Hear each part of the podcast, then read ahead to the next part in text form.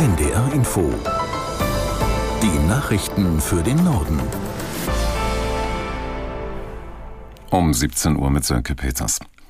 Die deutsche Fregatte Hessen hat am Vormittag Wilhelmshaven verlassen und ist auf dem Weg ins Rote Meer. Die Marine will sich dort an einer EU-Mission beteiligen und Handelsschiffe schützen, die seit Wochen von der Houthi-Miliz aus dem Jemen angegriffen werden. An Bord der Hessen sind rund 250 Soldatinnen und Soldaten. Gabor Hallas erklärt die Aufgabe der Fregatte. Die Marine wird nicht aktiv angreifen, sondern es geht darum, die Seewege zu schützen, also zum Beispiel Handelsschiffe, damit sie nicht gekapert werden. Der Luftraum wird überwacht und zwar sehr weit, bis zu 400 Kilometer. Die Fregatte wird sich also im Roten Meer postieren. Wenn dann ein Handelsschiff zum Beispiel mit Drohnen von der Hussi-Miliz angegriffen wird, kann sie das abwehren. Die Mission ist gefährlich. Der Inspekteur der Marine sagt, das ist der ernsthafteste Einsatz der Marine seit Jahrzehnten. Auch ein scharfer Waffengang ist möglich und das ist eine besondere Belastung für die Besatzung. Das Schiff fährt, so lautet der Fachbegriff im Kriegsmarsch, heißt, die Hälfte der Soldatinnen und Soldaten ist immer auf ihren Positionen und nach sechs Stunden wird gewechselt. Und der Bundestag wird die Mission noch in diesem Monat offiziell beschließen.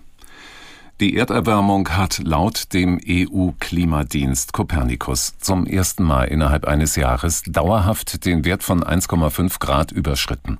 Mittelfristig sind dadurch die Ziele des Pariser Klimaabkommens in Gefahr.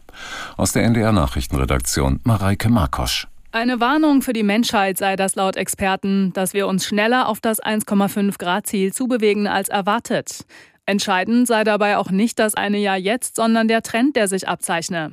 Fachleute glauben, dass auch 2024 die 1,5 Grad Erwärmung gerissen werden könnten. Allerdings heißt das laut Kopernikus noch nicht, dass das Pariser 1,5 Grad Ziel komplett verfehlt ist. Dafür wird über viele Jahre auf den Durchschnitt geschaut. Durch die Erderwärmung droht auch uns in Deutschland immer extremeres Wetter, also zum Beispiel Dürren, Wasserknappheit, Überschwemmungen und Stürme.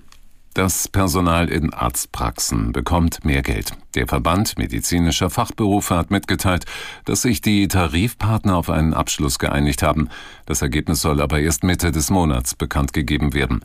Der zuständige Verband hatte durchschnittlich 14,6 Prozent mehr Gehalt gefordert. Um den Druck in den Verhandlungen zu erhöhen, hatte der Verband zum ersten Mal in seiner Geschichte die Angestellten zu einem Warnstreik aufgerufen und damit die Abläufe in zahlreichen Arztpraxen gestört.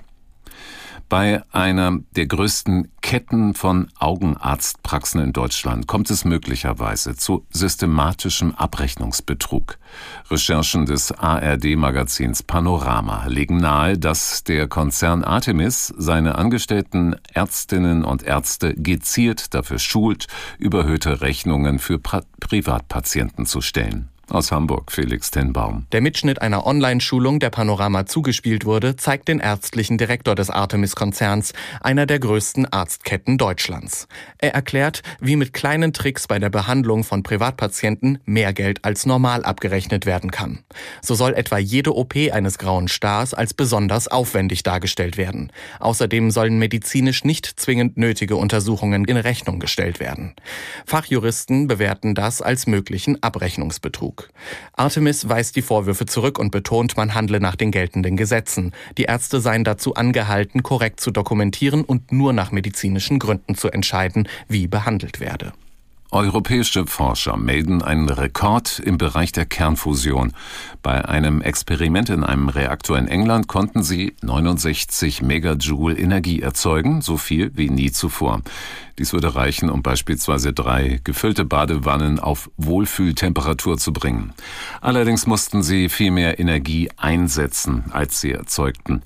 Die Forschung an der Verschmelzung von Atomkernen geht nun weiter. Wissenschaftler hoffen, dass mit dem Verfahren in der zweiten Hälfte des Jahrhunderts Energie erzeugt werden kann. Das waren die Nachrichten.